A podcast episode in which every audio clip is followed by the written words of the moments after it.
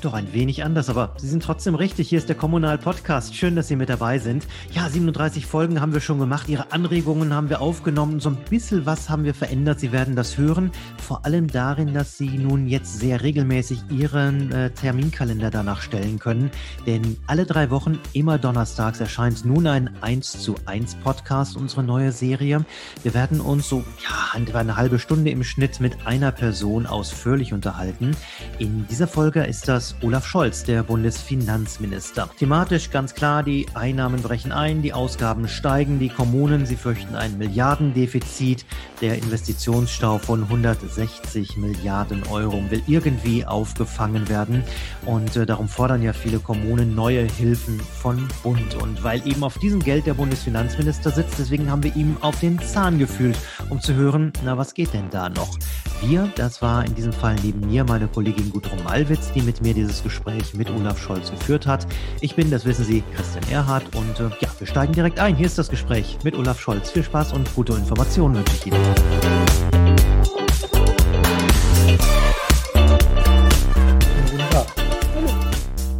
Ja, hallo Herr Scholz. Wenn Sie es sich aussuchen könnten, sind Sie in der Corona-Pandemie lieber Bundesfinanzminister oder wären Sie lieber erster Bürgermeister von Hamburg? Das waren Sie ja sieben Jahre lang, von 2011 bis 2018. Ich war sehr gerne erster Bürgermeister der Freien Hansestadt Hamburg und natürlich bewegt mich immer noch, wie die Stadt sich entwickelt. Ich finde aber, Peter Tschentscher ist ein erstklassiger erster Bürgermeister dieser Stadt. Ich fühle mich ihm nicht nur verbunden, sondern ich finde, er hat die Stadt auch gut im Blick und macht dort eine sehr erfolgreiche Politik, auch wenn es um die Bekämpfung der Corona-Pandemie geht. Und ich äh, mache mit großem Engagement das, was man als Bundesminister der Finanzen zu tun hat, gerade in einer Krise. Und da finde ich, hat es sich auch gelohnt, den Amtswechsel vorgenommen zu haben, denn ich bin sicher, es wäre weder zu den großen Stabilisierungsmaßnahmen im Frühjahr des letzten Jahres gekommen, noch zu dem Konjunkturpaket, das wir im Sommer letzten Jahres beschlossen haben und all den weiteren Schritten. Es wäre überhaupt nicht zu einer so starken fiskalischen Antwort auf die Krise gekommen, wenn ich nicht der Bundesminister geworden wäre. Das gilt übrigens nicht nur für die Kommunen und die Frage, wie in Deutschland agiert wird, sondern auch für Europa. Denn das Wiederaufbauprogramm ist ja auch ein Kurswechsel gegenüber früherer Politik Deutschlands zum Umgang mit einer Krise. Dann haben Sie ja viel Verständnis für die Kommunen. Sie kennen das ja aus Ihrem eigenen Erleben. Jetzt sind in der Corona-Krise die Einnahmen ja weggebrochen, vor allem die Gewerbesteuer. Massive Einbußen gab es auch bei der Einkommensteuer. Der jüngste Lockdown hat die Lage nochmal verschärft. Warum wehren Sie sich gegen einen zweiten Rettungsschirm für die Kommunen für dieses und für nächstes Jahr? Wir haben letztes Jahr das Grundgesetz geändert um die Gewerbesteuerausfälle der Kommunen ausgleichen zu können, was gelungen ist. Es gibt einzelne Kommunen, nicht viele, die haben sogar im Ergebnis etwas mehr über gehabt, als sie sonst gehabt hätten. Der Regelfall ist natürlich anders. Und wir haben das aber nicht auf diese eine Maßnahme beschränkt, sondern wir haben auch die Verkehrsunternehmen unterstützt mit Mitteln für die Länder, damit die, die ja auch den Kommunen für ihre Verkehrsunternehmen zur Verfügung gestellt worden sind, wir haben dafür Sorge getragen, dass äh, viele Einrichtungen weitergeführt werden können, indem wir im Bereich der Kulturförderung Mittel bereitgestellt haben. Und wir haben dafür gesorgt, dass das eine Stabilisierung gab, indem wir darüber hinaus auch noch die Kosten der Unterkunft für die Grundsicherungsempfänger in den Kommunen übernommen haben. Das allerdings nicht nur für das Jahr 2020, sondern auch für alle kommenden Jahre, dreieinhalb Milliarden, die den Kommunen zusätzlich zur Verfügung stehen. Der Bund wird am Ende der Krise 400 Milliarden Euro zusätzliche Schulden gemacht haben. Er trägt etwa 80 Prozent der Krisenlasten. Das kann man, glaube ich, schon so zusammenfassen und hat damit auch seine Rolle wahrgenommen, eine Konjunkturkrise zu stabilisieren mit seinen Möglichkeiten, sodass die Verschuldung der Gemeinden und die Verschuldung der Länder erheblich geringer ausfällt und sie auch besser durch die Krise kommen werden als der Bund der wird eine Zeit lang brauchen, diesen kräftigen Schluck aus der Pulle zu verkraften. Wir haben nach der letzten Finanzkrise 2008, 2009 etwa zehn Jahre gebraucht, bis wir 2019 alle Stabilitätskriterien erfüllt hatten, die Europa uns setzt. Das wird nach 2022 sicher auch noch mal zehn Jahre dauern. Aber wenn wir ein ordentliches Wachstum haben, für das wir mit den vielen Hilfen ja auch gesorgt haben, dann kann das auch gelingen. Für dieses Jahr haben wir noch mal eine Entlastung bei den Verkehrsunternehmen gemacht und viele der Förderprogramme, die wir für Digitalisierung, für Schulen, für Kita-Ausbau, für den Einstieg in die Wasserstoffwirtschaft, für die Ladestrominfrastruktur, für die Erneuerung des Fahrzeugbestandes in den Kommunen und den Ländern auf den Weg gebracht haben, sind ja auch unmittelbare Unterstützung für die Investitionsfähigkeiten der Kommunen. Herr Scholz, ja, es ist wirklich viel getan worden, aber äh, Prognosen zu folgen, während die Mindereinnahmen der Kommunen sich bis 2024 auf rund 42 Milliarden Euro belaufen. Denken Sie wirklich, die Kommunen kommen da alleine hin oder sind dann statt dem Bund die Länder gefragt? Wie soll es weitergehen? Es geht immer um eine gemeinsame Aufgabe von Bund, Ländern und Gemeinden. Ich habe schon gesagt, etwa 80 Prozent der Krisenbewältigungslasten, auch mit der zusätzlichen Verschuldung, trägt der Bund. Und äh, ich finde das auch richtig. Das ist keine Klage. Aber es ist eben auch etwas, das ungewöhnlich viel und ungewöhnlich groß ist, auch verglichen mit der letzten Krise. Das muss man so sehen. Den Vergleich kann keiner von uns machen mit den Einnahmeerwartungen, die er vor der Krise hatte, 2019. Das ist ein volkswirtschaftlich und mathematisch unplausibles Bild. Wir werden, wenn ich das so sagen darf, auf die Straße nie wieder einbiegen, auf der wir waren 2019. Selbst wenn wir auf das Vorkrisenniveau wieder zurückkommen werden bei den Einnahmen von Bund, Ländern und Gemeinden. Die Gemeinden und die Länder werden es etwas schneller als der Bund schaffen und auch zügiger. Wird es nicht so sein, dass wir auf den Einnahmepfad, den wir uns 2019 prognostiziert haben, zurückkehren. Und zwar alle Körperschaften nicht, weil das nicht möglich ist und auch nach letzten anderen Krisen nicht so war. Aber wir können ein gutes Wachstum erreichen. Und wie es jetzt aussieht, haben wir mit unseren Stabilisierungsmaßnahmen möglich gemacht, dass wir über zwei Millionen Arbeitsplätze erhalten haben, über 400.000 Unternehmen durch die Krise gebracht haben, die Kommunen stabilisiert haben in ihrer Investitionstätigkeit, sodass jetzt der Aufschwung wieder einsetzt, und zwar Dollar, als von erheblicher und umfassender als von vielen erwartet. Das ist doch die gute Botschaft zum Ende der Pandemie hin. Keine Frage, der, äh, wir biegen wieder, sage ich mal, in das ein. Was aber bleibt, ist natürlich die Probleme, die wir auch schon vor der Corona-Krise hatten. Stichwort Investitionsstau. Schulen sind Baracken der Bildung, Freibäder machen dicht. Ähm, ich sage mal so, zwei Drittel aller Investitionen werden ja von den Kommunen getätigt, wenn sie denn entsprechend die Möglichkeit haben. Äh, wenn wir jetzt den Konjunkturmotor wirklich wieder anschmeißen wollen, wäre es nicht sinnvoll, ein viel dickeres Finanzpaket noch an die Kommunen zu geben, weil dann die Gesamtkonjunktur auch wieder besser wird? Wir müssen die Investitionskraft der Kommunen immer so hoch einschätzen, wie sie es verdient. Ich bestätige, dass ein großer Teil der öffentlichen Investitionen von den Kommunen stammt und deshalb müssen sie dazu auch in der Lage sein. Ich habe mich ja auch dafür eingesetzt, dass wir einmal die Kommunen mit den mit zu hoher, mit dramatischer Verschuldung, mit hohen Kassenkrediten, mit einem Schuldenschnitt entlasten, also eine neue Stunde Null schaffen. Das ist alles gesetzgeberisch bis ins Einzelne vorbereitet, wie das geht. Übrigens ohne Grundgesetzänderung in diesem Fall, was ja eine gute Sache ist. Und wir wollen das auch unbedingt vorantreiben. Ich jedenfalls habe mir vorgenommen, das gleich am Anfang der nächsten Legislaturperiode umzusetzen. Das ist das Stichwort Altschulden, wo man fairerweise immer sagen muss, das trifft natürlich nur einen relativ kleinen Teil der Kommunen, nämlich fast ausschließlich Nordrhein-Westfalen und Rheinland-Pfalz. Und dann schreien natürlich ganz viele andere Kommunen, ist ja schön, wenn ihr denen helft, aber das hilft uns am Ende nicht weiter, weil am Ende wird nicht mehr genügend Geld für eine Direktfinanzierung äh, für uns äh, zur Verfügung stehen. Was sagen Sie denn denen? Eine Stunde Null ist eine Stunde Null, das kann man einmal machen. Wir müssen natürlich auf Dauer dafür sorgen, dass die Länder auch ihre Gemeinden ordentlich ausgestatten und dass bei dem kommunalen Finanzausgleich in den Ländern es fair zugeht.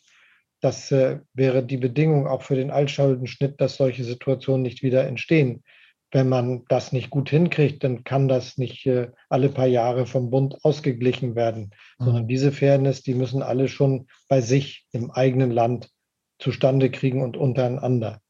Ich finde, dass wir uns klar machen müssen, dass hier wie auch in anderen Bereichen wir nur dann wirklich helfen können, wenn wir uns auf die konzentrieren, die die meiste Hilfe benötigen. wenn das Hilfe für diejenigen, die sehr bedürftig sind, voraussetzt, dass diejenigen, die zwar auch Herausforderungen haben, aber nicht in dem Sinne bedürftig sind, auch was kriegen, werden wir dafür die Finanzkraft niemals haben. Und das Ergebnis wäre dann gar nichts. Das wäre, mhm. glaube ich, nicht richtig. Okay, nun sind Investitionen bzw. Gelder für das eine, bürokratische Hürden sind das andere, was wir immer wieder aus Kommunen hören. Wir haben gerade in dieser Woche bei uns äh, in der Ausgabe einen Kämmerer, der auspackt und sagt, weg mit diesen ganzen Fördertöpfen, da wird irgendwie immer genau das gefördert, was wir gerade eben nicht gebrauchen. Da ist die Straße zwar marode, aber es gibt gerade Fördergelder für Straßenlaternen, dann wird die Straßenlaterne gebaut und die Straße ist immer noch kaputt. Das kann ich meinem Bürger nicht erklären. So ungefähr hat er sich ausgedrückt. Ähm, was brauchen wir möglicherweise? Nicht viel mehr direkte Gelder oder wie stehen Sie zu diesem ganzen Thema Fördertöpfe und bürokratische Hemmnisse, die damit verbunden sind? Und am Ende kann es sich den Fördertopf nur derjenige leisten, der entweder kofinanzieren kann oder überhaupt die Möglichkeiten hat und die Leute hat, die diese Fördertöpfe überhaupt antröpfen können und ähm, ja, diese äh, ähm, ganzen bürokratischen Hemmnisse auch überwinden kann. Der Bund wird äh, nur über Fördermöglichkeiten bestimmte Ziele erreichen. Dass das unbürokratisch möglich sein soll, das verstehe ich als Anliegen. Da kann ich auch ein eigenes Lied von singen als ehemaliger Bürgermeister. Und die Frage, will ich diese Förderung überhaupt oder lasse ich es lieber bleiben, habe ich mir auch schon gestellt. Insofern habe ich auch für solche Klagen ein offenes Ohr. und wahrscheinlich wird man aber gerade nicht die Fähigkeit eines ganzen Stadtstaates dahinter steckt, bei vielen Kommunen auch Strukturen etablieren müssen, im Verbund miteinander und in Kooperation vielleicht auch mit denjenigen, die Förderung ausreichen wollen, die einen in die Lage versetzen, die überhaupt in Anspruch zu nehmen. Denn das äh, ist ja oft auch eine Frage des Know-hows. Man kann ja nicht Strukturen vorhalten, die man alle sechs Jahre braucht. Da muss ja irgendwie was anderes existieren, was das möglich macht. Und dafür jedenfalls, finde ich, sollte man sich auch verwenden. Also Bürokratieabbau bei Fördermitteln unbedingt Kooperation bei der Fähigkeit, sie zu beantragen und der Unterstützung solcher Strukturen unbedingt auch. Engagement, die Sachen wichtig zu finden, aber auch. Also 11.700 Gemeinden in Deutschland, 401 Landkreise und kreisfreie Städte, 16 Länder und noch viele Bundesministerien müssen schon an einem Strang in eine Richtung ziehen, wenn wir es schaffen wollen. Ich bin gegen all diejenigen, die eine große föderale Reform erwarten und in Wahrheit ja immer den Zentralstaat da im Blick haben. Ich halte das nicht für richtig. Die Stärke Deutschlands liegt in seinen dezentralen Strukturen. Aber das hat zur Voraussetzung, dass alle morgens aufstehen und sagen, habe ich eigentlich in meiner Gemeinde genügend Ladestationen für Elektrofahrzeuge und nicht sagen, wer da ist ja keiner, der sie mir baut, sondern das zum eigenen Thema zu machen. Das, glaube ich, gehört schon zur Wirklichkeit dazu. Und wenn man es selbst nicht als Problem empfindet, dass die Schule nicht am Breitbandnetz angeschlossen ist, helfen unsere ganzen Förderprogramme auch nicht. Also wir müssen schon gemeinsam das Gleiche wollen.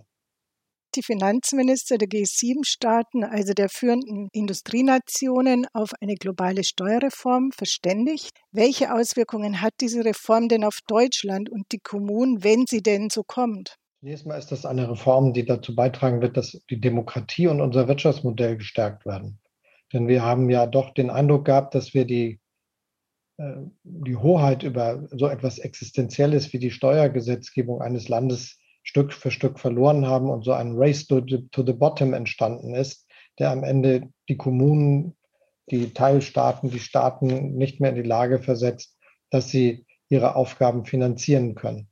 Und das dem wird jetzt ein Ende bereitet, indem wir uns im Rahmen der internationalen Verständigung über Besteuerungsrechte von Staaten darüber verständigen, dass es immer so sein soll, dass ein Mindeststeuersatz dabei rauskommt. Und wenn ein Land mit zwei Prozent Steuern arbeitet, von Unternehmen, die anderswo das Geld erwirtschaften und bei ihm versteuern, können die Länder, in denen sie das erwirtschaftet haben, eben die Differenz hinzubesteuern. Und das macht dann einen großen Unterschied und wird uns allen helfen. Für Europa und auch für Deutschland ist ausgerechnet, dass wir dadurch zu Mehreinnahmen kommen. Und das ist dann ein guter und zusätzlicher Effekt. Der wird nicht alle unsere Finanzprobleme lösen, aber er hilft und er wird auch vor allem den Druck, immer runterzugehen mit den Steuern und gleichzeitig immer mehr Geld auszugeben, reduzieren. Hm. Jetzt haben die Innenstädte ja das Problem, dass sie durch Corona stark an vielleicht langfristig an Kundschaft verlieren. Also viele haben sich jetzt an den Einkauf gewöhnt im Internet. Wie können wir die Innenstädte nach den Lockdowns wiederbeleben, Ihrer Meinung nach? Wir brauchen ein Förderprogramm für die Innenstädte. Ich habe mit vielen besprochen, eine Idee, wie wir jetzt auch mal kurzfristig 250 Millionen zusätzlich mobilisieren können. Aber es setzt natürlich auch Kreativität voraus. Drei neue Blumenkübel sind kein Innenstadtkonzept, wenn ich mir diese Bemerkung erlauben darf. Da wird man schon mit äh, Fragen vorangehen müssen, wie kann man äh, Immobilien, die früher für Geschäfte genutzt wurden, auch anders nutzen? Wie kann man äh, das attraktiv machen, dass sich äh, neue Geschäfte ansiedeln? Wie kann man mit den Möglichkeiten des Business Improvement Districts arbeiten, die ja rechtlich da sind und Privatwirtschaft und Gemeinde zu einer gemeinschaftlichen Aktion verbünden? Wie kann man äh, dazu beitragen, dass auch kulturelle Einrichtungen die Innenstadtbereiche attraktiver machen? Ich bin sicher, dass dazu auch technologische Lösungen gehören jedenfalls ich persönlich wäre immer ganz begeistert, wenn ich da, wo ich gerne in die Stadt gehe und einkaufen möchte, vorher herausfinden kann, in welchen Läden es denn was gibt und es vielleicht sogar vorher mal reservieren kann, um es zu bekommen. Ich möchte das gar nicht unbedingt nach Hause geschickt bekommen, aber ich will gezielt hingehen können und vielleicht können daraus neue Angebote und neue Technologien entstehen, die ein bisschen hybrid sind, aber dann auch wieder das Erlebnis der innerstädtischen und innergemeindlichen Orte verbessern.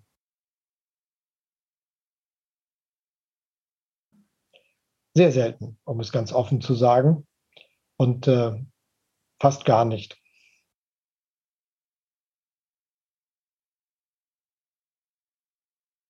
Sie kaufen selbst aber schon auch online ein, wenn ich das richtig höre, oder?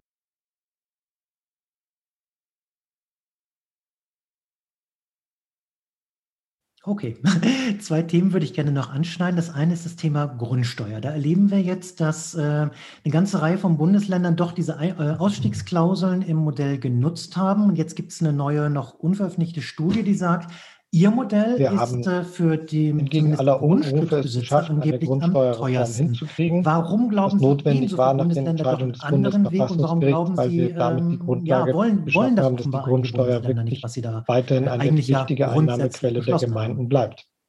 Das war ja gefährdet. Und dieses bundesweite Modell der Grundsteuer ist gleichzeitig dasjenige, was für den Ausgleich der Finanzkraft zwischen den Ländern herangezogen wird. Nicht ganz unkompliziert, aber immerhin ein fairer Maßstab. Wer also einen anderen Weg geht und weniger Steuern erhebt, muss trotzdem im Länderfinanzausgleich sich so behandeln lassen, als würde er wie die anderen die Steuern erheben. Das ist Gesetzeslage geworden. Und dass man dann regional abweichen kann, das ist möglich. Ob die Wege alle besser sind, ob sie dazu beitragen, dass das aus der Sicht der Steuerzahlerinnen und Steuerzahler gut funktioniert, das werden wir sehen.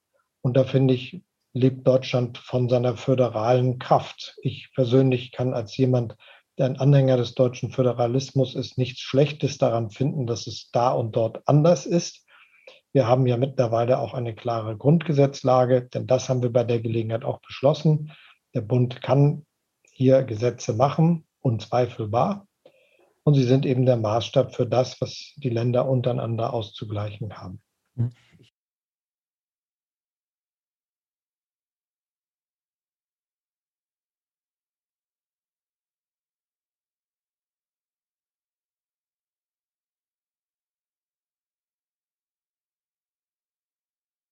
Greift das Stichwort föderal auf, das wäre nämlich genau mein zweites Thema noch. Äh, wir sprechen in Deutschland immer von gleichwertigen Lebensverhältnissen. Äh, und jetzt sehen wir aber, dass der ländliche Raum in vielen Bereichen, wenn es um Infrastruktur geht, äh, dann doch ja, gelinde gesagt, äh, ziemlich viel Nachholbedarf noch äh, hat. Was kann Finanz, was kann ein Finanzministerium tun, damit, ich sage mal, diese gleichwertigen Lebensverhältnisse Wir dann auch tatsächlich Realität werden? Stichwort äh, Stadtentwicklung, gibt, das heißt, Stichwort äh, Ziele der Infrastruktur. Sind, dass die Schulen wie, gut funktionieren. Wie können Sie da helfen? Wie wollen Sie in der nächsten Legislaturperiode dafür sorgen, dass, dass es in in Dessau Rosslau ähnliche Lebensverhältnisse gibt Und natürlich auch mit den modernen Infrastrukturen, die wir haben, wenn es etwa um Breitband geht oder Mobilfunk und all das, was dazugehört. Ich glaube auch, dass wir den öffentlichen Verkehr im ländlichen Raum stärken müssen. Da haben wir, können wir und dürfen wir hoffen, dass mit den modernen Technologien hier Fortschritte drin sind.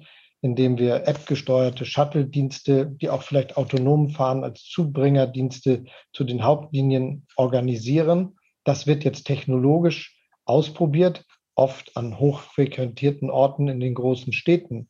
Aber wahrscheinlich ist die Technologie diejenige, die eine flächendeckenderen Angebotslage im öffentlichen Verkehr in den ländlichen Räumen ermöglicht, wenn sie gut funktioniert. Und das wäre dann ja eine gute Botschaft, wo wir Fortschritte organisieren können.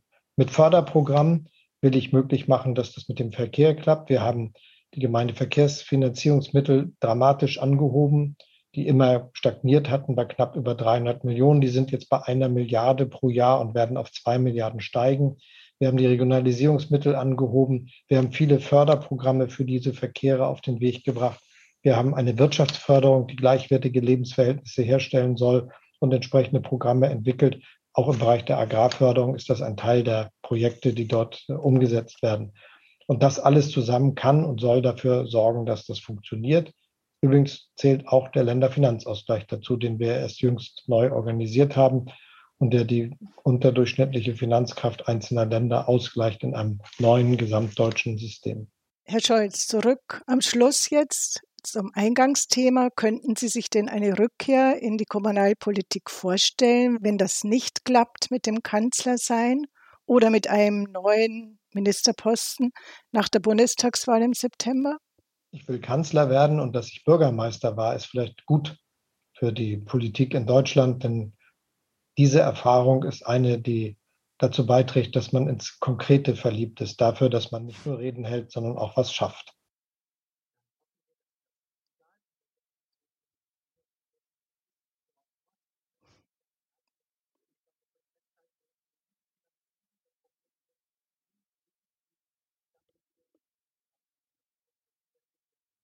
Dann hoffen wir, dass Sie das, egal in welcher Position künftig, niemals vergessen, wie das ist vor Ort. Wir danken Ihnen ganz herzlich und ich glaube, wir können festhalten, eine solide ja, Finanzierung Danke. der Kommunen wirkt sich zumindest definitiv stabilisierend auf die Gesamtwirtschaft aus. Wir sind deswegen sehr gespannt, was Sie im Wahlkampf noch wem, wo, an welcher Stelle an Geldern versprechen, weil ausgeben können auch Sie es am Ende nur einmal. Ganz herzlichen Dank und einen schönen Abend noch.